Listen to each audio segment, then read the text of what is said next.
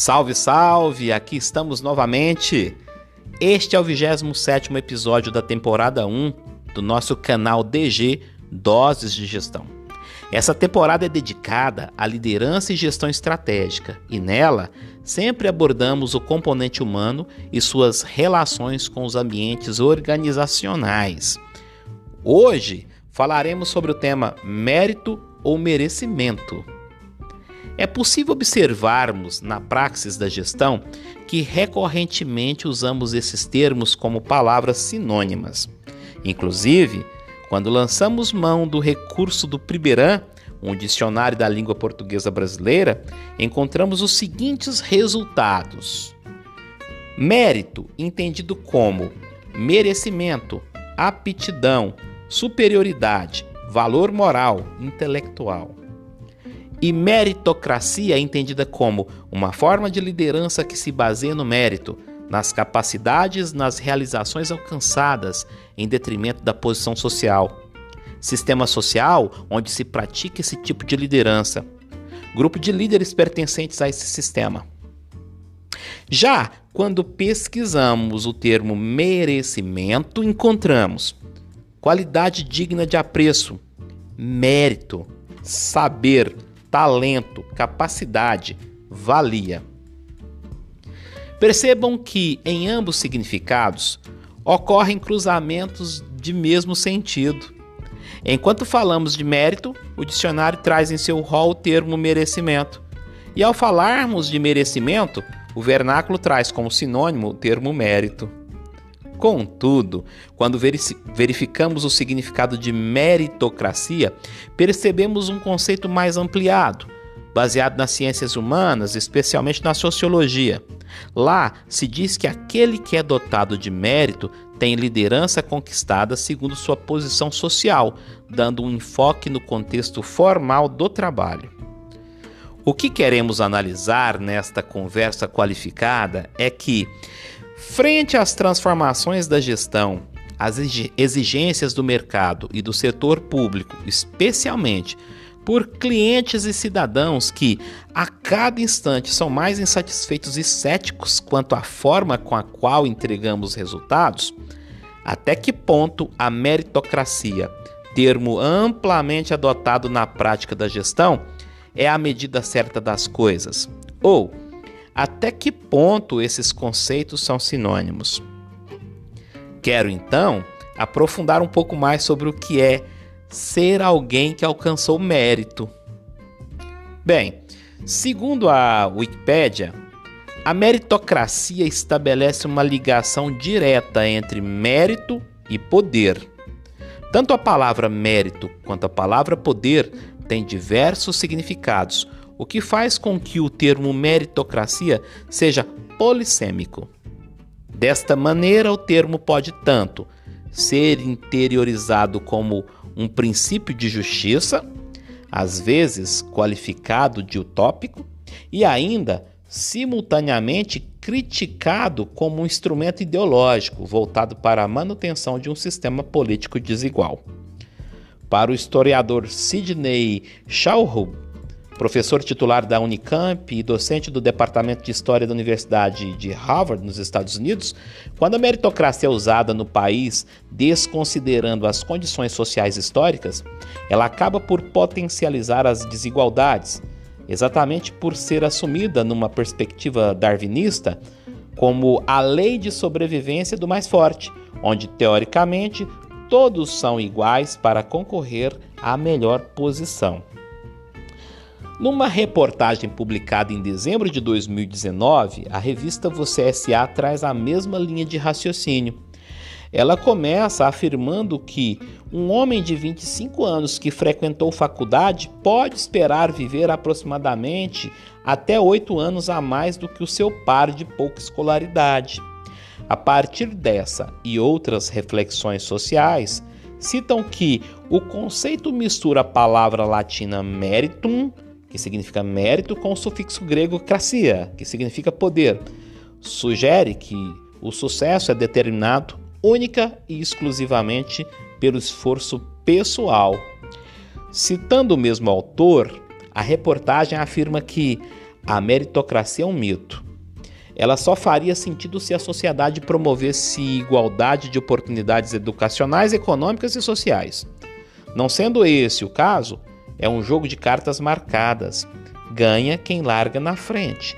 Os que estudaram em boas escolas e tiveram recursos para acessar livros e bens culturais.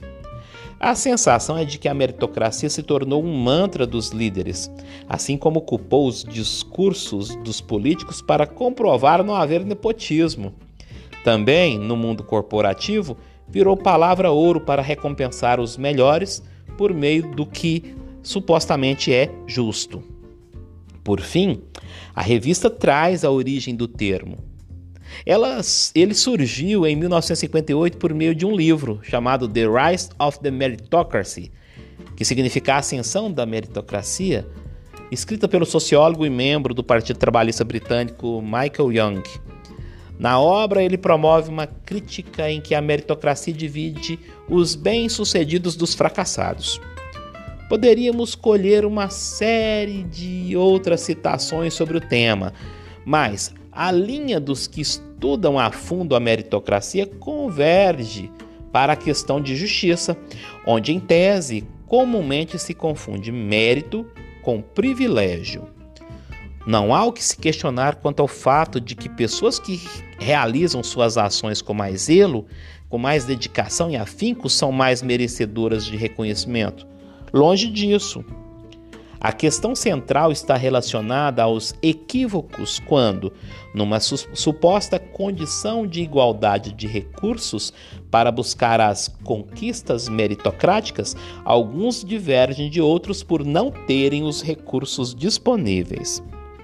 Para entender melhor isto, a já citada reportagem traz uma conhecida história que é muito usada para conceituar equidade onde passamos a imaginar a seguinte cena: dois funcionários recebem a missão de avaliar o que enxergam por cima de um muro de 2 metros de altura. A melhor análise será recompensada pelo chefe. Um deles tem 2 metros e 10 e outro 1 metro e 60. Para que ambos sejam avaliados de maneira justa pela entrega, ou seja, a melhor versão do que veem do outro lado, o mais baixo precisaria receber um banco de 50 centímetros para ficar em pé de igualdade. A altura do primeiro profissional não é mérito dele, é privilégio.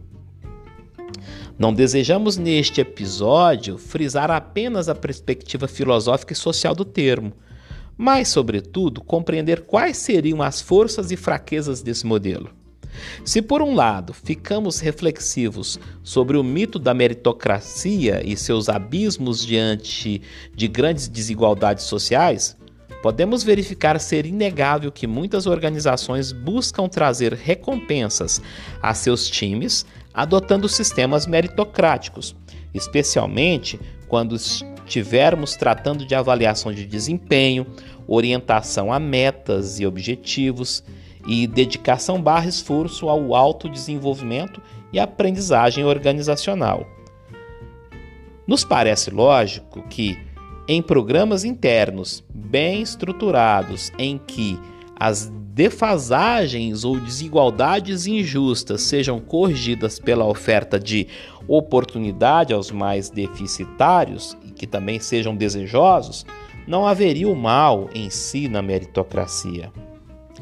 Contudo, é preciso deixar claro que a meritocracia requer muita disciplina e sua consecução se dá de forma metódica e cuidadosa, uma vez que, ao ser implantada de forma desarticulada e injusta, pode provocar visões e comportamentos negativos que culminam na competição selvagem e no individualismo para o atingimento de metas, principalmente se os programas se nortearem apenas por incentivos exclusivamente quantitativos e monetários.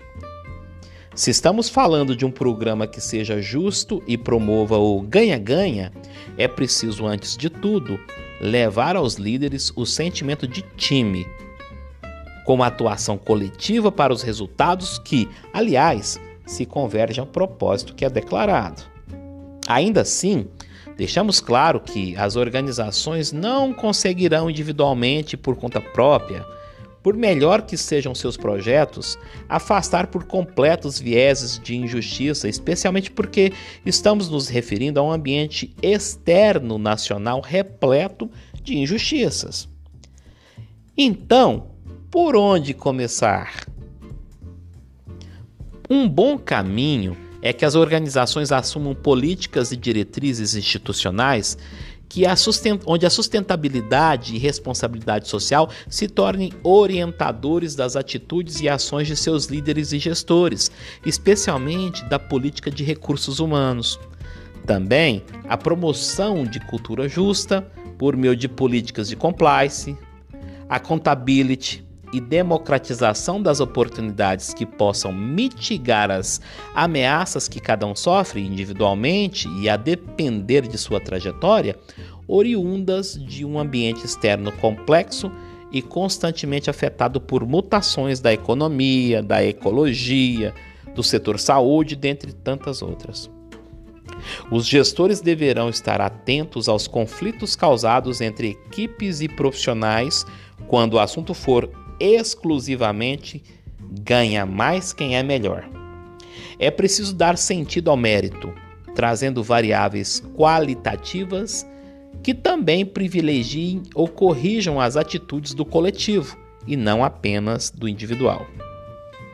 Também é preciso forjar líderes servidores, espelhos do propósito institucional e que se portam como exemplos de idoneidade, lealdade equidade, zelo, coleguismo, mas também que sejam engajados na defesa dos objetivos organizacionais. Como eu tenho sempre dito, organizações que aprendem e ensinam podem se tornar uma boa pode se tornar uma boa proposta contra os riscos da meritocracia puramente interpretada e adotada. Então, a oferta de apoio social, psicológico e instrucional são muito bem-vindos como mecanismos de correção interna de eventuais distorções encontradas. Daí, deve haver desejos frutíferos de promover o desenvolvimento sustentável pelos CEOs e proprietários, Felizmente, temos grandes exemplos mundiais de mulheres e homens bem-sucedidos que assumiram o papel de filantropos e que efetivamente confrontam com interesses políticos individuais que apenas reforçam as castas de gestores públicos pouco engajados na melhoria da nação. E por falar em gestão pública, o quanto se fez e faz em nome da clássica meritocracia proposta por, por Max Weber, que no fundo propôs uma ação que viesse a possibilitar, à época, a maior oportunidade de participação de pessoas na administração pública sem a pressão do Estado patrimonialista, mas que, por uma série de disfunções e distorções provocadas por grupos de interesse em blindar os nichos do emprego público, legislaram em causa própria. Para algumas carreiras, diria poderosas, a boa meritocracia é a conquista de excelentes remunerações. Para carreiras dos serviços essenciais, como saúde, a boa meritocracia não é bem assim. Situações que nos parecem absolutamente disformes para o cidadão são tomadas por profissionais, tecnocratas, paladinos da boa gestão como a proteção dos próprios, muitas vezes desguarnecidos pela lentidão, desumanização e péssima entrega. Infelizmente, para muitos tomadores de decisão, não há sentimento de pertencimento para os que decidem e produzem os serviços ao coletivo e, como pouco usam, não entendem o que quer o cidadão. Bem, mas voltando ao cerne do nosso debate, Levemos-nos a crer que meritocracia, na forma como defendemos, soa melhor como merecimento. O merecimento, como bem afirma o professor Carlos André, uma referência goiana como educador, comunicador e linguista. Ele diz: Trata-se de um conceito ligado à relação entre esforço e resultado. É o enriquecimento como valor e como resultado do trabalho. O merecimento decorre da ética britânica do repúdio aos afetos e ao homem cordial e da concentração na impessoalidade nos resultados. Quero reforçar dizendo que penso o merecimento como uma forma inteligente de propiciar, dentro de um inevitável e desejável pela maioria contexto liberal, a redução de desigualdades injustas e, por conseguinte, o desenvolvimento humano aos que, ajustados às mesmas condições de acesso, possam conquistar, pelo próprio esforço e merecimento, o tão desejado valor, seja qual for a meta. Por esse caminho, quando as organizações oferecem em seus ambientes internos mecanismos de desenvolvimento para a redução de deficiências, como também cumprem com suas responsabilidades sociais, afastando vieses de seleção e contratação que fatalmente excluem os que não estão em termos de acesso a recursos ao longo da vida em pé de igualdade, estamos encontrando uma conversão do termo mérito para merecimento. Porém, não sejamos românticos. Esta não é a intenção. A construção de resultados observados no dia a dia pode revelar em número até surpreendente profissionais que pouco tiveram acesso aos tão referidos recursos, mas que transformaram suas dificuldades e mazelas em trampolim de resiliência e dedicação e se tornaram bem-sucedidos profissionais e empreendedores. Precisamos entender que a melhor forma de se reforçar o merecimento é assumindo, nós todos, corresponsabilidade em promover a cooperação humana global, como bem reforça em suas obras o historiador Yuval Harari. Não quereríamos, por fim, promover no presente debates de cunho coletivo e social, função que atribuiríamos aos programas e planos políticos que deveriam ser prioridades em todos os governos.